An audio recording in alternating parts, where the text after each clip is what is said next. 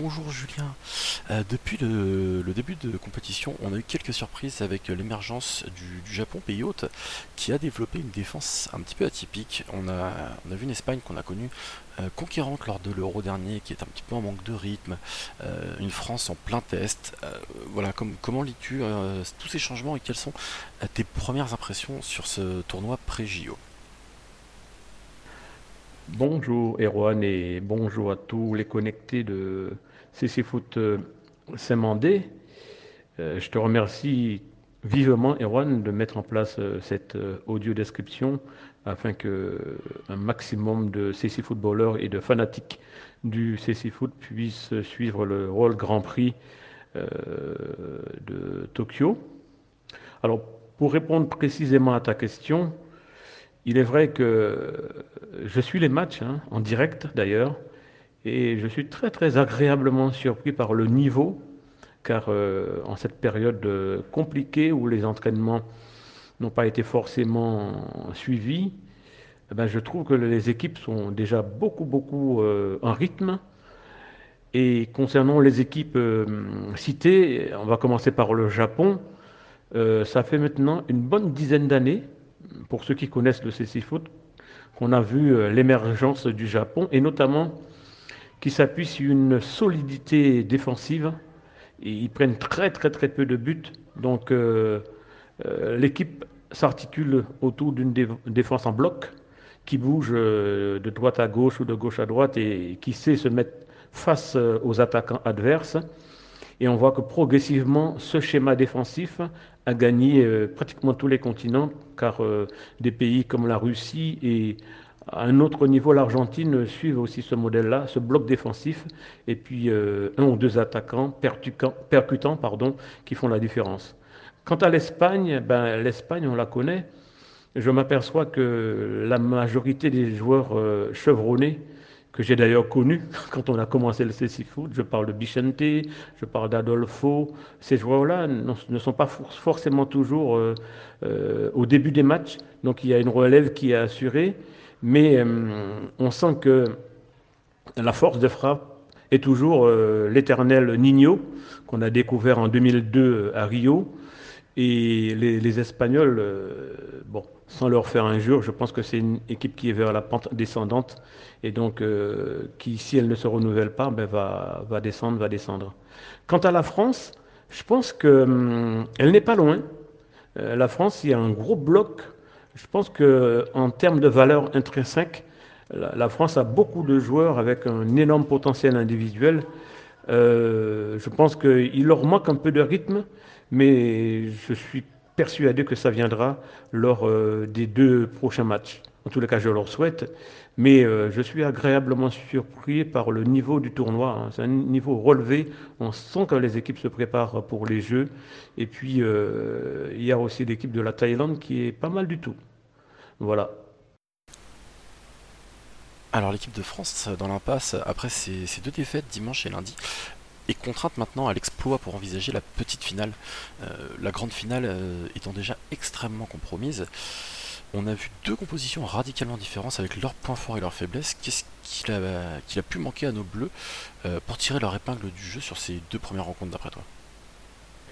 En ce qui concerne nos bleus du CC Foot, comme je l'ai précisé en amont, je suis persuadé qu'il y a un manque de rythme.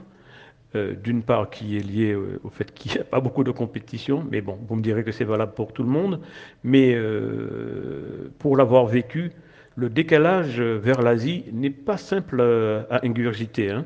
Je pense que les joueurs seront vraiment à leur niveau lors des deux prochains matchs.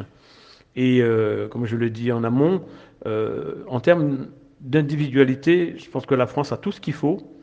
Euh, voilà, moi je, suis pas, je ne suis pas là-bas, mais j'aurais tendance à dire que ça manque d'incertitude.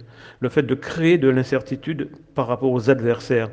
Euh, le jeu de l'équipe de France, comme pour les autres équipes, hein, tous les, techniciens vont décortiquer euh, les forces de frappe. Et donc l'équipe de France a, énormément de potentiel individuel, mais en face, les joueurs connaissent l'équipe de France, ils connaissent Frédéric Villeroux, ils connaissent Yvan Rongi, ils connaissent nos dribbleurs. Et donc ça manque de, de, de, comment je pourrais dire ça? Il faut créer l'incertitude, il faut que notre jeu soit un peu moins lisible. Notre jeu est un petit peu trop lisible actuellement. Donc euh, c'est ce que je leur souhaite, mais euh, je suis persuadé que là, avec les deux journées de repos, ils ont bien assimilé euh, le décalage horaire, des nuits de repos complètement en phase avec l'Asie. Je suis convaincu que l'équipe de France va livrer deux gros matchs contre l'Espagne et contre la Thaïlande pour aller chercher la troisième place. C'est aussi une habitude de l'équipe de France quand ça débute euh, par des, matchs, euh, des défaites, on va dire, d'essayer de, tout mettre en place pour aller chercher le meilleur vers la fin. La troisième place est là encore euh, accessible pour l'équipe de France. Il reste deux matchs à jouer pour, pour, les Bleus. Quels sont les éléments clés sur lesquels un coach peut jouer à ce moment dans cette compétition? Concernant les deux matchs qui restent à jouer, euh, je dirais que le coach, mais l'ensemble du staff euh, doit jouer sur la confiance. Il faut tout faire pour que les gars ne baissent pas les bras, qu'ils restent la tête bien droite et qu'ils aient confiance en eux, qu'ils aient confiance et conscience de leur potentialité et euh, faire en sorte que les gars ne sortent pas de leur bulle. La bulle, c'est la compétition, quand bien même qu'il y ait deux défaites, ben, elle est toujours là, cette bulle. Il faut toujours rester dans la bulle pour aller jusqu'au terme de la compétition. Il reste deux matchs. On va dire qu'il resterait, dans le meilleur des cas, trois matchs à jouer. Il faut que la France puisse jouer ces trois matchs. Donc euh, le coach doit s'appuyer sur ses valeurs, à lui, sur les valeurs de l'équipe de France, sur euh, le collectif, sur la solidarité, sur la compensation, le fait que tout le monde joue la même partition. C'est ça les, les, raisons du sursaut de l'équipe de France. Et ça, c'est possible parce qu'ils l'ont déjà vécu, ils l'ont déjà fait. Donc, euh, il y a énormément de joueurs qui sont là depuis longtemps, qui sont des internationaux accomplis et confirmés. Donc, euh, ils sont capables d'aller chercher ça. Et le coach et l'ensemble du, staff doivent s'appuyer sur euh, ben, les valeurs de l'équipe de France si tu étais sur place et que tu avais à, passer un message d'encouragement aux, joueurs, quel serait ce, message? En termes de message d'encouragement, ce que j'aurais pu leur dire, c'est déjà qu'ils soient fiers d'être en équipe de France. S'ils y sont, c'est qu'ils sont les meilleurs au niveau du CC Foot français. Et c'est une opportunité d'être là-bas que d'avoir un tournoi de répétition pour préparer les Jeux officiellement.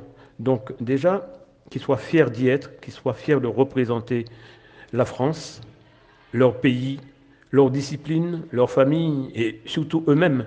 Donc euh, de continuer à y croire et de ne rien lâcher, car la France restera toujours la France du Foot, une nation qui, a progressé au fil des années. Euh, là, il y a eu un, petit trou, mais euh, ils sont en train de bien bien revenir. Donc d'y croire et surtout de jouer simplement, de mettre en place leur jeu dans le respect des consignes, mais surtout de se faire plaisir. Et il y a suffisamment de joueurs techniques dans cette équipe pour que le plaisir euh, y soit associé. S'ils se font plaisir, ils vont forcément faire plaisir à tous ceux qui les suivent de, la France et d'ailleurs. En tous les cas, on est toujours fiers de nos bleus et on croit en eux. Allez les bleus. Eh bien, merci Julien d'avoir été avec nous aujourd'hui, euh, d'avoir accepté de nous répondre et à très bientôt. Merci encore euh, Erwan pour le formidable travail que tu fournis depuis euh, un peu plus de trois ans maintenant. Je n'oublie pas que tu as initié les retransmissions en direct et avec toi j'associe forcément Alexandra, Coralie, Jean-Baptiste, toute l'équipe de la com et l'ensemble des membres du club de CC Foot Samandé on essaiera toujours d'être dans l'innovation, d'apporter toujours une toute nouvelle. Et le travail que tu fais avec l'équipe de communication est magnifique. Euh, on est très loin des CC Foot des années 90, euh, mais on est dans l'ère actuelle et tu as su apporter cette touche nouvelle.